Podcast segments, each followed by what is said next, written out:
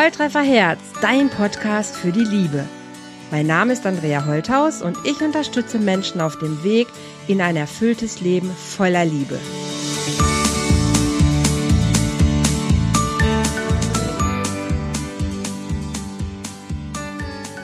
Hallo ihr Lieben, herzlich willkommen heute wieder bei einer Folge Love Talk hier von Volltreffer Herz.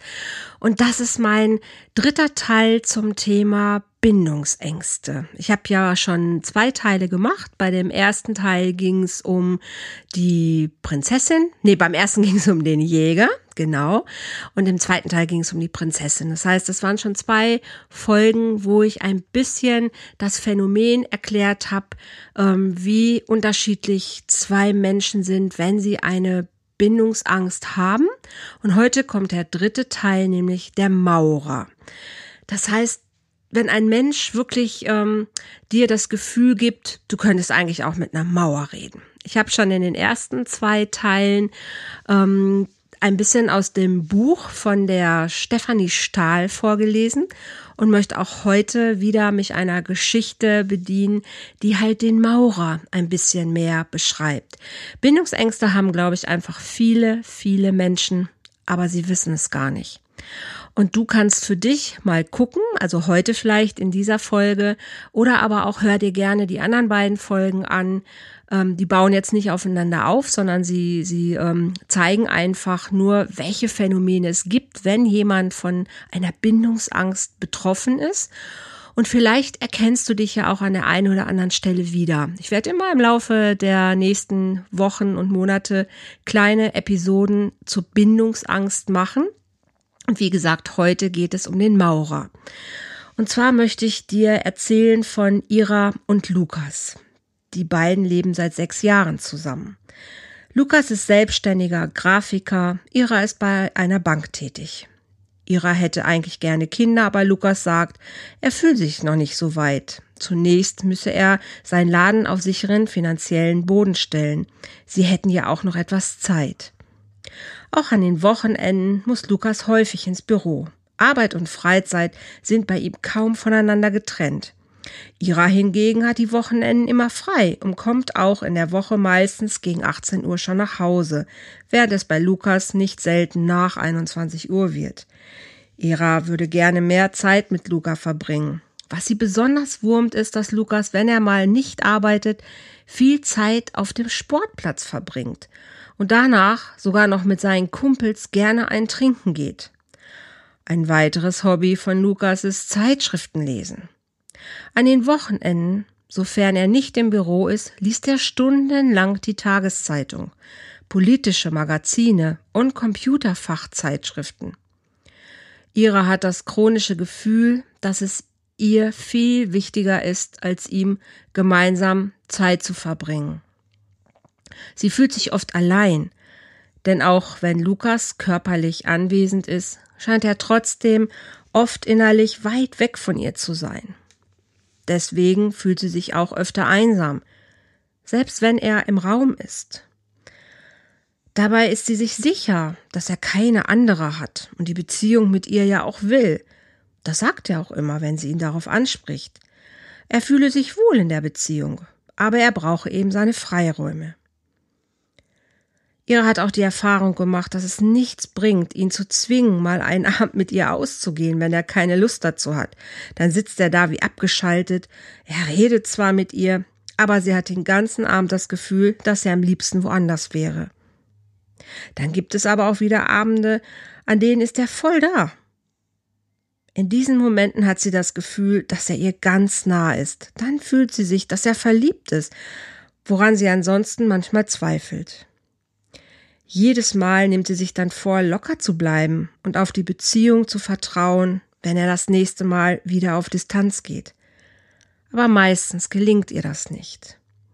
Lukas ist dann dermaßen abgeschaltet, dass sie immer wieder in ein einsames Loch fällt.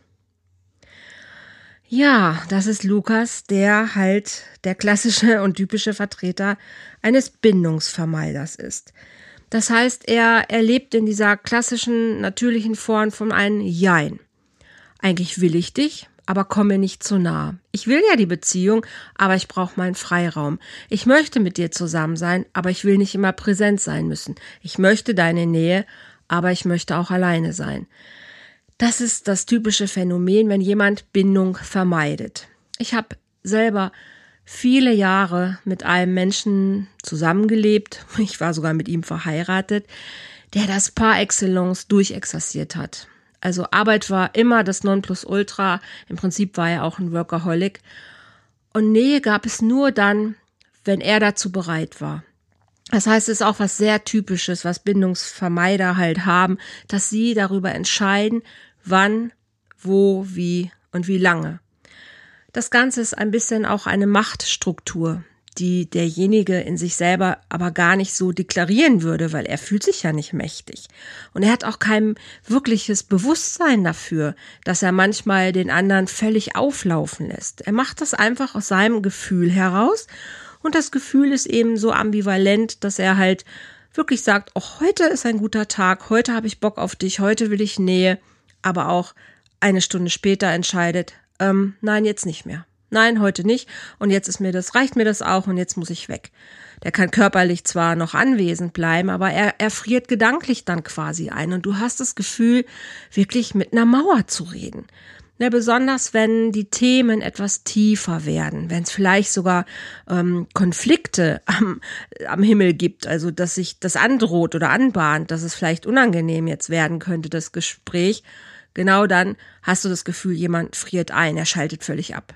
Er ist dann vielleicht noch da, wobei auch da ähm, suchen viele die Flucht und gehen einfach. Vielleicht kennst du auch dieses klassische Phänomen, du redest mit deinem Partner, also so, so habe ich das häufig kennengelernt, und er guckt äh, starr in den Fernseher. Also das ist ja sowieso schon mal ein totales No-Go, wenn der Fernseher läuft. Also wenn du ein wichtiges Gespräch führst, dann, dann solltet ihr schon voreinander sitzen, dass ihr euch auch angucken könnt und nicht so beide gucken in den Fernseher und man hofft noch ein wirklich ernsthaftes Gespräch führen zu können. Aber das ist für Bindungsvermeider tatsächlich hilfreich, wenn der Fernseher läuft, weil dann können sie auch noch rumseppen am besten, ne? Oder ganz beliebt ist auch aufs Handy gucken oder irgendwas anderes zu machen, aber den Partner nicht wirklich ähm, anzugucken und ihm auch nicht wirklich zuzuhören. Das empfinden sie nicht so. Aber das, was bei dem anderen ankommt, ist, ähm, ja, dieses, es kommt nicht an, was ich sage. Ich fühle mich nicht gesehen, ich fühle mich nicht gehört. Und viele deklarieren es dann auch über Arbeit oder über Hobbys und sind einfach gar nicht zugänglich für ihren Partner.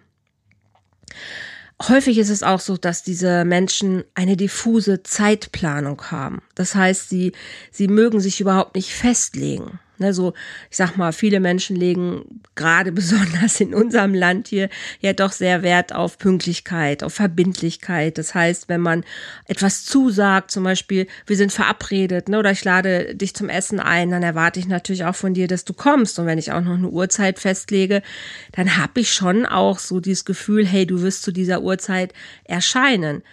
Ähm, in anderen Ländern ist es gar nicht so. Ne, da passt die Uhrzeit nicht und manchmal ist auch klar, das hat man nur aus Nettigkeit gesagt. Da erwartet keiner wirklich, dass der andere kommt, nur weil man ihn eingeladen hat.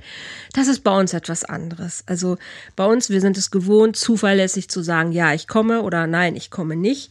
Und bei Bindungsvermeidern ist es gerne, dass sie sagen, ja, vielleicht mal schauen, ich muss mal gucken, wie es mir so passt, schauen wir mal und sich einfach nicht festlegen mögen. Nicht für die Zeit, nicht für einen bestimmten Rahmen, sondern sie möchten einfach immer spontan entscheiden können. Wenn du jetzt jemand bist, der aber Wert darauf legt, vielleicht mal zum Beispiel ein Wochenende zu planen, dann ist es mit so einem Menschen wirklich schwierig, ne, weil er sich einfach nicht frühzeitig festlegen möchte. Ähm, Menschen haben auch häufig Du merkst das schon, dass die häufig sehr, sehr selbstständig sind, auch in ihrer Arbeit. Also viele sind auch selbstständig tatsächlich, weil sie eben einen sehr frei bestimmten Tagesablauf wählen und nicht unbedingt Menschen sind, die halt zu einer bestimmten Uhrzeit in die Firma gehen und da ihren ganz geregelten Tagesablauf haben, sondern sie entscheiden gerne selber über ihre Zeit und sie entscheiden darüber, wie nah sie mit Kunden oder sonstigen Tätigkeiten kommen und wie sehr sie sich eben aber auch wieder zurückziehen können. Also ist es ihnen sehr, sehr wichtig, dass sie alles ja selber entscheiden können, dass sie wirklich die Macht darüber haben, wann ist Nähe dran und wann ist Distanz dran. Und mit so einem Menschen ist es super, super schwierig, halt auf einen Nenner zu kommen. Also wenn du jemand bist, der, der diese Nähe sucht, wirst du dir an einem Menschen, der wirklich dahin tendiert zu mauern, wirst du dir die Zähne abbeißen. Ich weiß nicht, wie viele Jahre ich um, um Nähe gebettelt habe, wo ich ähm, wirklich versucht habe, ein, ach, ich weiß nicht, wie viele Wege ich gegangen bin, um Aufmerksamkeit zu bekommen. Irgendwann habe ich natürlich verstanden, dass das was ja auch mit mir zu tun hat, warum ich in dieser Beziehung bin, was ich daraus lernen soll und habe irgendwann auch erkannt, dass es ja mein eigenes Nähe-Ding ist. Ne? Also für mich war mein Ex-Mann total praktisch, weil ich musste oder ich konnte gar nicht in die Nähe gehen und habe ihn mir selber so quasi auch ausgesucht, weil ich mein eigenes Näheproblem damit bewältigen durfte. Aber wenn ich trotzdem zurückdenke, wie, wie frustrierend das häufig war, mit jemandem ein, ein Gespräch zu suchen, über irgendwas zu sprechen und der andere ist nicht da oder entscheidet permanent, ob auch körperliche Nähe stattfindet. Ne? Also dieses, diese Momente, vielleicht kennst du das auch, du liegst im Bett und du möchtest jemanden umarmen und der tut deine Hand, also er legt seine Hand weg oder er dreht sich um und oh nee, jetzt nicht. Also ich kann mich noch gut erinnern, wie schrecklich das war. Das heißt ja nicht, dass man immer zur Verfügung stehen muss. Ne? Ich erwarte nicht von einem Menschen, dass der immer nur, weil ich jetzt gerade Nähe will, darauf eingeht. Also das nicht. Aber du erkennst bei Bindungsvermeidern tatsächlich, dass das eine Strategie hat, dass du eigentlich nie wirklich weißt, woran du gerade bist und immer auf der Hut sein musst, na, wie lange hält er jetzt die Nähe aus oder sucht er sie von sich aus eigentlich mal? Und du, du du bist immer auf der, ja, immer in dieser Warteposition. Ach, wann, wann komm, wann komm ich dran? Wann, wann ist meine Zeit? Wann ist jetzt Nähe möglich? Wann, wann schaffen wir es? Wann schaffen wir es irgendwie zusammenzukommen? Und dieser Grundstock, den ein Bindungsvermeider da legt, nämlich dass er in der, in der Partnerschaft immer darüber entscheidet, worum geht's hier eigentlich wirklich, der wird schon sehr, sehr, sehr, sehr früh gelegt. Und deshalb ist es auch vielen gar nicht bewusst, dass sie wirklich so ein Bindungsvermeidungsverhalten äh, haben. Es gibt ja durchaus auch Menschen, durchaus Menschen, die langjährige Partnerschaften eingehen, die sogar auch heiraten, ne, die die Familien gründen und sich nicht bewusst sind, wie sehr sie aber dieses Spiel von Nähe und Distanz wirklich ähm, perfektioniert haben. Und wenn jetzt der, der Partner darauf ausgerichtet ist, zu sagen, hey, ich muss aber mich meinem Partner anpassen, dann wird er, ich habe immer gesagt, ein Handbuch haben. Ne, dann wird er genau wissen, wie er damit umzugehen hat. Und im besten Fall arrangiert er sich so, dass es okay ist, dass beide damit zufrieden sind. Häufig ist es aber so, dass ähm, dass das nicht der Fall ist. Das heißt, dass jemand in den Kontakt gehen möchte, dass jemand diese Nähe möchte und dass jemand auch Verlässlichkeit und vor allen Dingen wirkliche Verbindung spüren möchte. Wenn jetzt so ein, so ein ähm, Bindungsvermeider sich dafür entscheidet, wirklich eine Partnerschaft einzugehen, dann wird er das nur tun, wenn er das Gefühl hat, dass er die Kontrolle halt über Nähe und Distanz hat wenn er weiß, okay, ich kann diesen Partner, mit dem ich jetzt mich ähm, zusammentue, den kann ich äh, lenken. Ne, der kann, der wird mir nicht gefährlich. Das heißt, der lässt mich, wie ich bin, oder ich weiß, ähm, er wird schon das machen und der wird zurechtkommen damit. Oder ich bin schon so abgebrüht, dass es mir egal ist. Das heißt, okay, entweder machst du mein Spiel nicht mit und dann, dann trennen wir uns, oder du arrangierst dich halt, ne? Aber ich bin hier der Maßstab. Jetzt gibt es Menschen, die, die, die sind damit fein, ne, die lassen sich gerne auch, ähm, ja, ich sag mal, lassen sich gerne führen oder lassen sich gerne an die Hand nehmen und wollen gar nicht unbedingt selber entscheiden. Aber wenn du als ein Mensch bist, der sagt so, hey, nein, das, das ist, fühlt sich nicht gut an, das fühlt sich nicht richtig an, dann bist du ja noch in der Hab mich lieb Stellung. Ne, du hoffst ja noch, ach, ich muss unbedingt was anderes machen, ich muss irgendwie noch besser oder muss mich noch mehr einlassen, damit der andere doch auf mich aufmerksam wird. Weil diese Momente, wo er dann in die Nähe geht, die sind ja sehr besonders und die sind auch schön und die geben einem immer wieder so, ach, guck mal, aber ne, aber er hat mich ja doch gerne. Und da hat man dann wieder Hoffnung. Das ist eigentlich das Schlimme, dass ähm, dass diese Hoffnung noch bestehen bleibt, weil die Momente, wo dann die Nähe da ist und wo sich dann der, der Bindungsvermeider entscheidet, auch jetzt, jetzt wäre es schön, dann sind diese Momente auch, auch sehr intensiv. Also die können wirklich auch sehr, ja, sehr ähm, lebendig sein. Aber je schöner so ein Moment wird, desto mehr kommt dann auch der Prozess des Rückzugs. Das ist auch was sehr, sehr typisches. Also je schöner eigentlich solche eine Nähe, also so ein Zustand ist von Verbindung, umso mehr haut auch hinterher derjenige wieder in die Kerbe. Das ist auch was, was ich sehr, sehr häufig im Coaching erlebe, dass gerade wenn Paare schon über einen längeren Zeitraum zusammen sind und sich mal am Stück wirklich eine Zeit lang sehen, sei es vielleicht durch einen Urlaub oder durch eine andere Reise oder jemand ist krank, dass er dann schon auch automatisch mehr Zeit, mehr, mehr Paarzeit ist und dass die auch sehr nett sein kann, weil nicht immer streitet man sich ja permanent. Aber dass dann, wenn es, sobald es zu schön wird, passiert irgendwas. Na, dann, dann ist es manchmal wirklich so wie Knall auf Fall, dass derjenige, der halt diese Bindung nicht mehr aushält, also der diese, diese Nähe, diese Intimität nicht aushält, richtig reinhaut. Nicht einfach nur, dass er sagt, hey, ich brauche jetzt mal Raum für mich. Nein, es wird Streit provoziert oder es kommt irgendwas, was so einmal das Ganze wieder völlig ins Wackeln bringt. Das hat aber auch einen hohen Reiz, weil wenn es dann wackelt, dann muss ja wieder was dafür getan werden. Ne? Das hält natürlich den anderen unheimlich in dieser Abhängigkeit, in der Abhängigkeit davon, oh, jetzt, jetzt muss ich mich wieder bemühen, jetzt muss ich wieder was machen, damit ich auch diese Nähe wieder bekomme.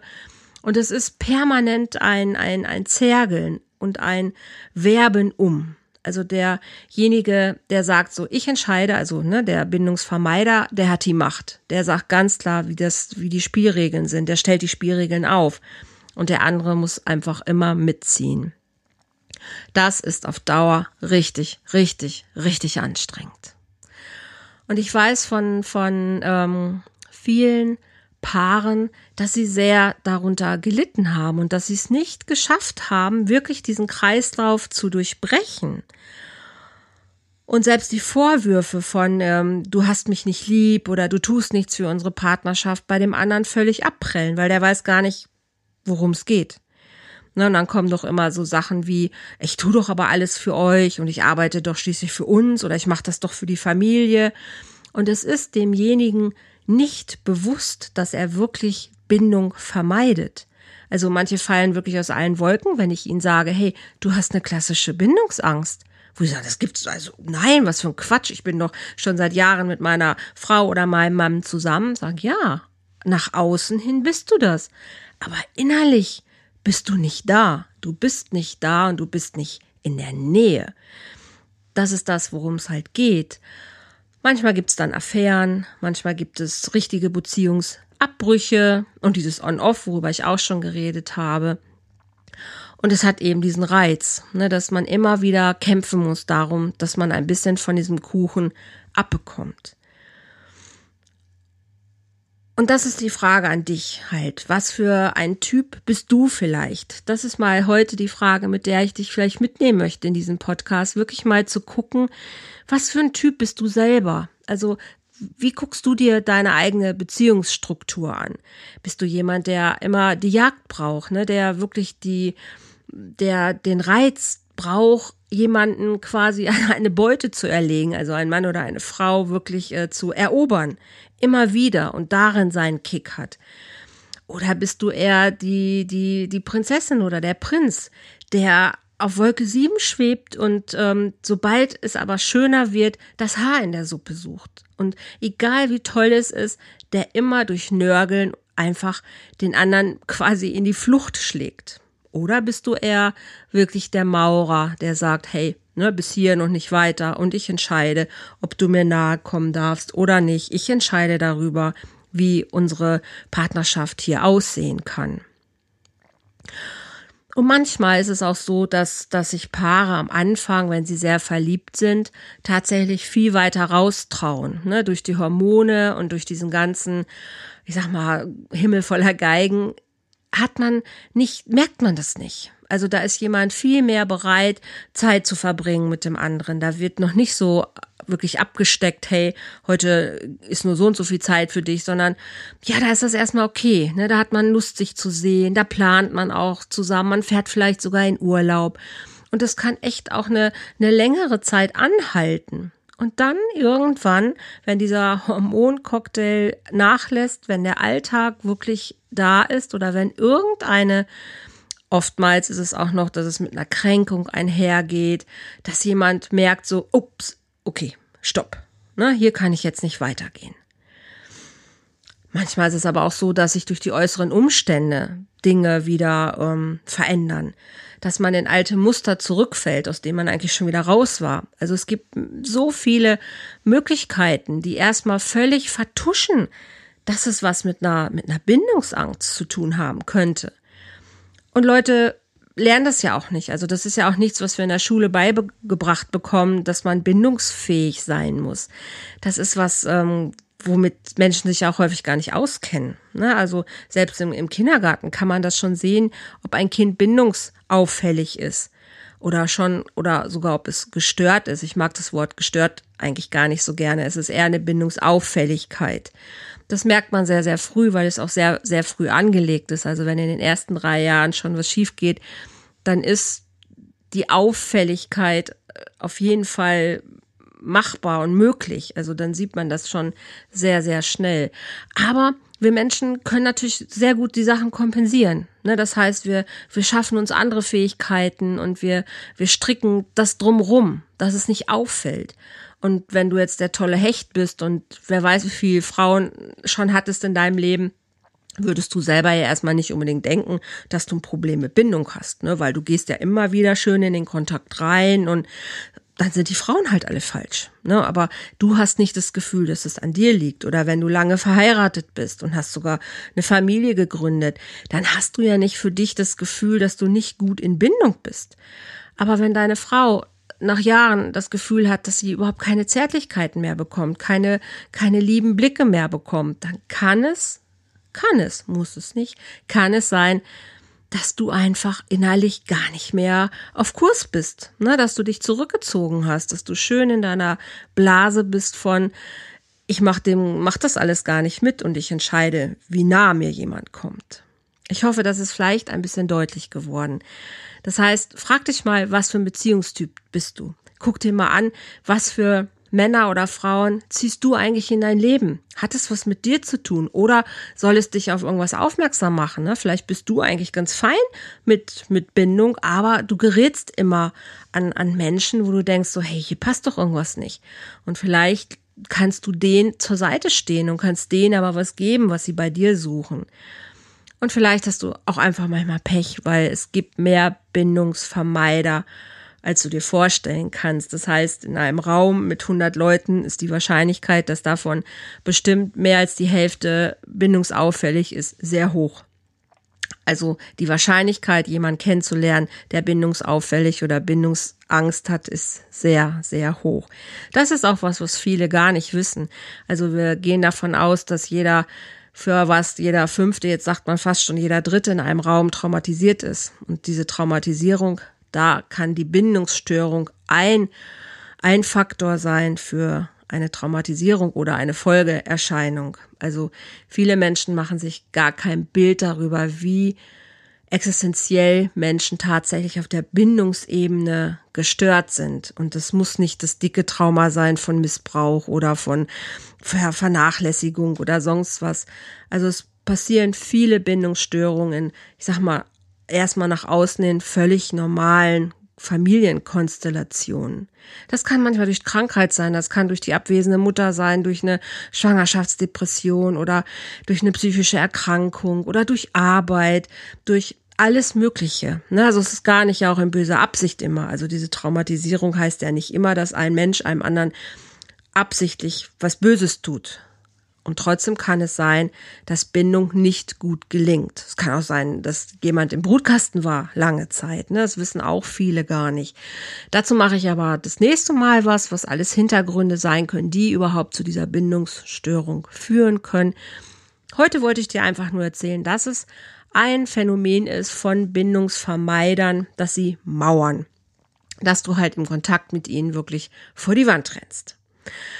Okay, ich freue mich immer natürlich, wenn Menschen hier ähm, ihr Feedback geben und sagen, hey, das hat mir gut gefallen oder das fehlt mir. Und vielleicht hast du auch einen Wunsch, wo du sagst, boah, Andrea, red doch mal da und darüber. Alles, was sich mit Liebe und Partnerschaft irgendwie zu tun hat, das ist mein Thema. Ne? Also bei Volltreffer Herz geht's wirklich darum zu gucken, hey, was braucht eine Partnerschaft eigentlich, damit sie gut gelingen kann? In meinem Coaching geht's genau darum, dich an die Hand zu nehmen und zu gucken, hey, was hat bei dir denn jetzt einfach noch nicht geklappt und was kannst du, was kannst du verändern? Ne, was kannst du machen, damit du wirklich die Partnerschaft führst, die du dir von Herzen wünschst? Weil die kannst du führen, weil Liebe kann jeder.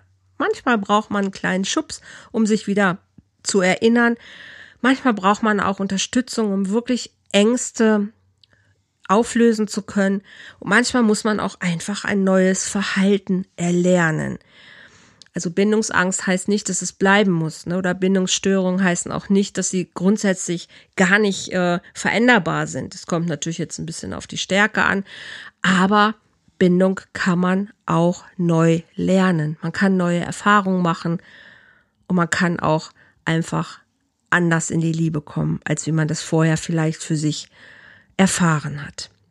Das ist meine Einladung an dich. Wenn du an der Stelle was brauchst, wenn du Bock auf ein Coaching hast, wenn du sagst, hey, ich muss hier einfach für mich mal irgendwie weiterkommen, dann schreib mich an, ruf mich an, geh auf meine Webseite, komm zu Volltreffer Herz, zu der Community, wo wir uns wirklich damit beschäftigen, ähm, der Liebe auf den Grund zu gehen, zu gucken, wie kann Partnerschaft wirklich gelingen.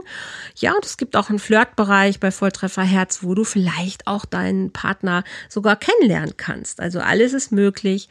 Ansonsten freue ich mich, wenn du beim nächsten Podcast auch wieder mit dabei bist. Ich freue mich über ein Feedback. Du kannst mich auch ähm, natürlich gerne weiterempfehlen. Also vielleicht kennst du auch jemanden, der sagt so, hey, für den wäre jetzt der Podcast hier genau geeignet. Dann freue ich mich natürlich auch sehr. okay. Ähm, ich danke dir, dass du so weit zugehört hast und ich freue mich, wenn du das nächste Mal dabei bist und wünsche dir jetzt erstmal eine gute Zeit und lass uns einfach lieben. Bis zum nächsten Mal. Tschüss.